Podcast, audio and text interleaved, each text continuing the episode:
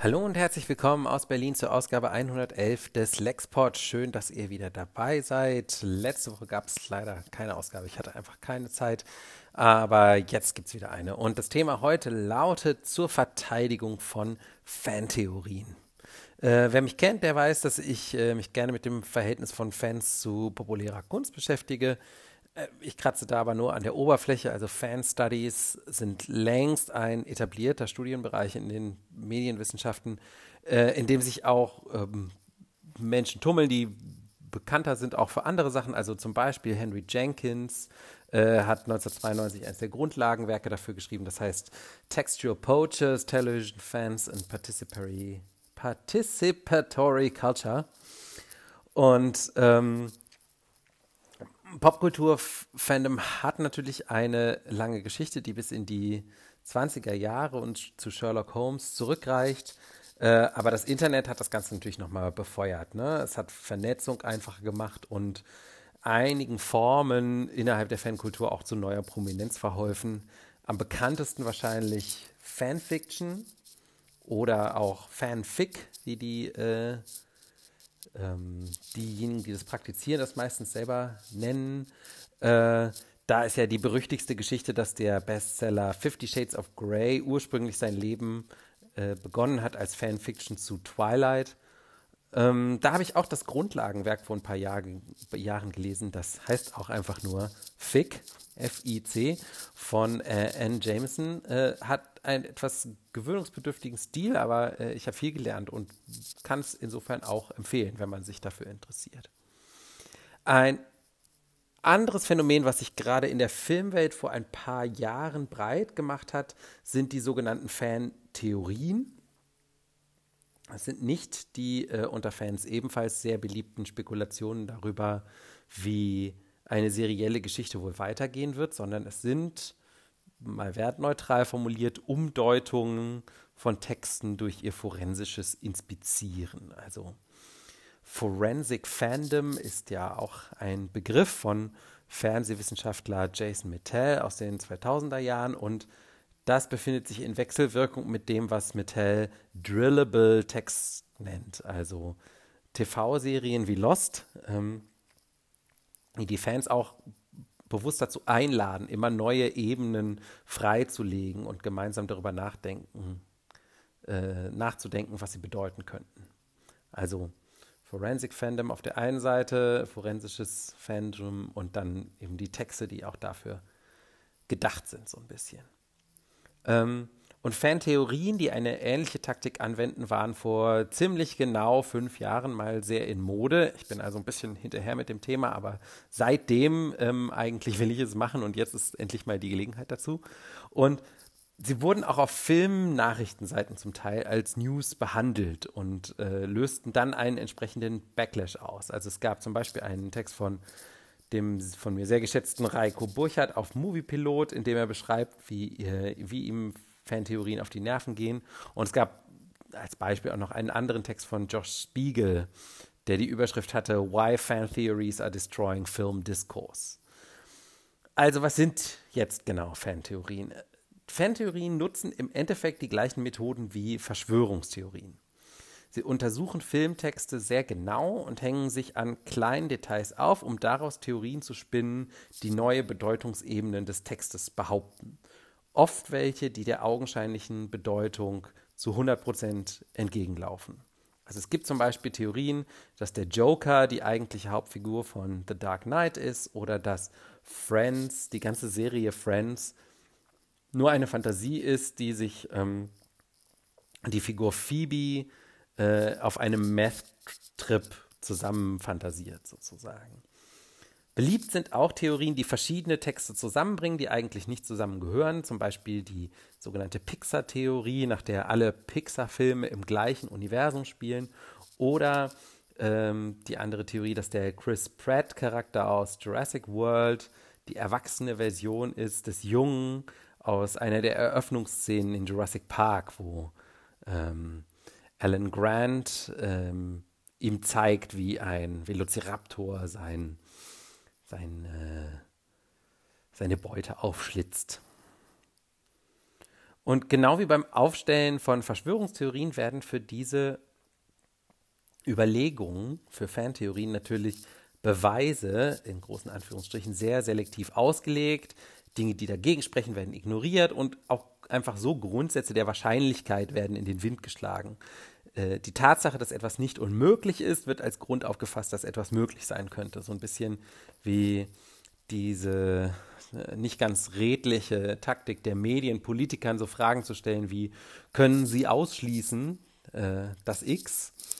Und wenn der Politiker dann sagt, nein, das kann ich natürlich nicht ausschließen, dann ähm, wird daraus dann die Schlagzeile, äh, Politiker glaubt X. So. Oder hält X für möglich. Und das ist es auch, was die Kommentatoren, äh, genau dieser Mechanismus ist der, der was die Kommentatoren so aufregt. Ja, also Reiko Burchard schreibt zum Beispiel, wenn, wie man auf Reddit anschaulich nachvollziehen kann, ist die Lust am kollektiven Um- und Fortschreiben dieser Geschichten zumindest momentan nichts weiter als ein verkrampfter Wettbewerb um Deutungshoheit. In entsprechenden Diskussionen wird nicht über künstlerische Werke, sondern die Plausibilität der sie betreffenden Theorien debattiert. Als ebenso sportives wie widersprüchliches Happening, das sich auf merkwürdige Art zwischen der Wertschätzung einer Sache und diskursfeindlichem Bescheidwissen bewegt, mit starker Tendenz zu letzterem. Und Josh Spiegel schreibt, What's the difference between a fan theory and a deep dive exploration into one aspect of a film? The former is the product of a person choosing to fantasize about what they would do if they had made the film they're watching, and the latter is the product of a person paying attention to the movie they're watching and responding in kind. Mit anderen Worten, hinter der Kritik steht so ein gewisses normatives Verständnis davon, wie man sich gefälligst mit Filmen auseinanderzusetzen hat. Ähm, über das hinauszugehen, was der Film nahelegt oder es gar mit eigener Fantasie anzureichern, hat mit Filmanalyse nichts mehr zu tun, was natürlich auch irgendwie stimmt. Und in aller Fairness muss man auch sagen, beide ähm, haben damals vor allem auf das schon erwähnte Aufgreifen von Fantheorien durch journalistische Organe reagiert. Also dem Ganzen wurde ihrer Meinung nach einfach zu viel Bedeutung zugemessen. Ja, dieser der Wow-Faktor von solchen kontraintuitiven Umdeutungen, äh, eigentlich ist der Joker der, die Hauptfigur von The Dark Knight, macht sich ja gut in Clickbait-Überschriften, ähm, bringt dieser Fantheorie-Praxis aber ihrer Meinung nach eigentlich zu viel Wertschätzung entgegen und verschleiert halt sozusagen, dass es interessantere oder in ihren Augen interessantere äh, Arten gäbe, sich damit auseinanderzusetzen mit dem Film. Das Gefühl kann ich Ihnen nicht, nicht ganz verübeln.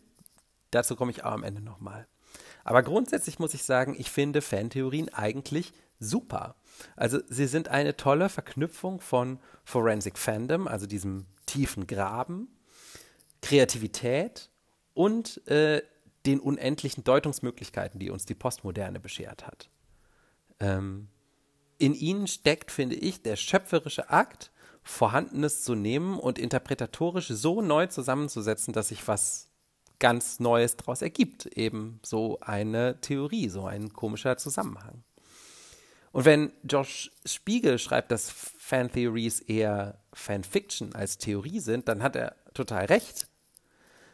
Das ist aber nichts Falsches. Genau wie Fanfiction vor allem dafür gesorgt hat, zum Beispiel ähm, dort vor allen Dingen die sogenannte Slash-Fiction, wo es vor allen Dingen um erotische Begegnungen geht, äh, äh, dafür gesorgt hat, dass die heteronormative Lesart vieler Texte aufgebrochen wurde, stellen Fantheorien die traditionelle Hermeneutik auf den Kopf, indem sie die Symbole einfach anders interpretieren und verbinden, als das gängig ist.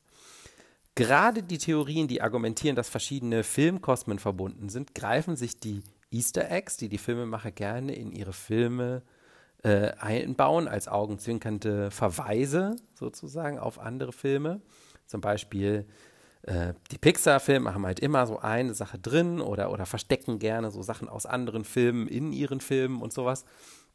Und die greifen sich halt diese Verweise heraus, die Fans, und machen sie zu einem kanonischen Text und bauen dadurch Brücken zwischen den Werken. Und sich vorzustellen, genauso zum Beispiel, ne, dass der Chris Pratt-Charakter der äh, dieser Junge ist, ist ja eigentlich äh, total schöpferisch. Ich finde das nicht destruktiv. Ich finde nicht, dass das irgendwas kaputt macht. Ich finde, dass das halt was Neues erschafft. Aber was wir, was wir, wir, wir machen müssen, wir Leute, die das rezipieren, ist den Fantheoretikern gegenüber äh, die gleiche Deutungshoheit abzuerkennen, die sie den Filmen aberkennen, sozusagen. Wenn sie sagen, sie meinen das absolut ernst und sie hätten wahre oder verborgene Botschaften entdeckt in den Filmen, dann müssen wir natürlich sagen, das ist ja schön, dass du das denkst. Äh, was du denkst, ist aber irrelevant, genau wie du äh, sozusagen sagst, das, was jetzt mal irgendwie augenscheinlich die Botschaft des Films ist, äh, ist für dich irrelevant.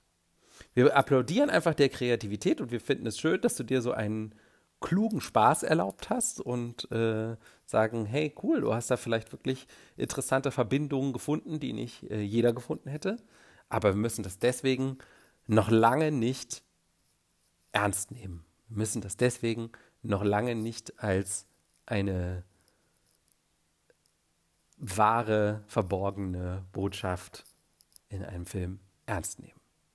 Aber das Spielerische, was da drin steckt und das, das Kreative, das können wir äh, gut finden. Und ich finde, da liegt sozusagen der Wert von Fantheorien und deswegen finde ich die gut.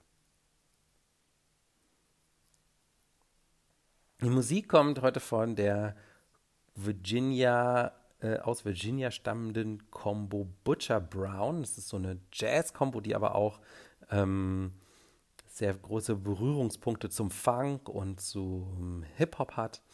Und äh, dort der Song Cabbage, äh, Klammer auf, DFC, Klammer zu, vom neuen Album. Äh, das ist so eine ganz coole Funknummer die hat mich sofort, äh, mich sofort aufhorchen lassen, als ich sie gehört habe. Und ich kann sie wirklich jedem nur empfehlen. Instrumental kann man auch, glaube ich, bestimmt total gut für, als Unterlage für Fernsehbeiträge und sowas benutzen. Hört mal rein. Und bis dahin wünsche ich euch, wie immer, noch einen schönen Tag.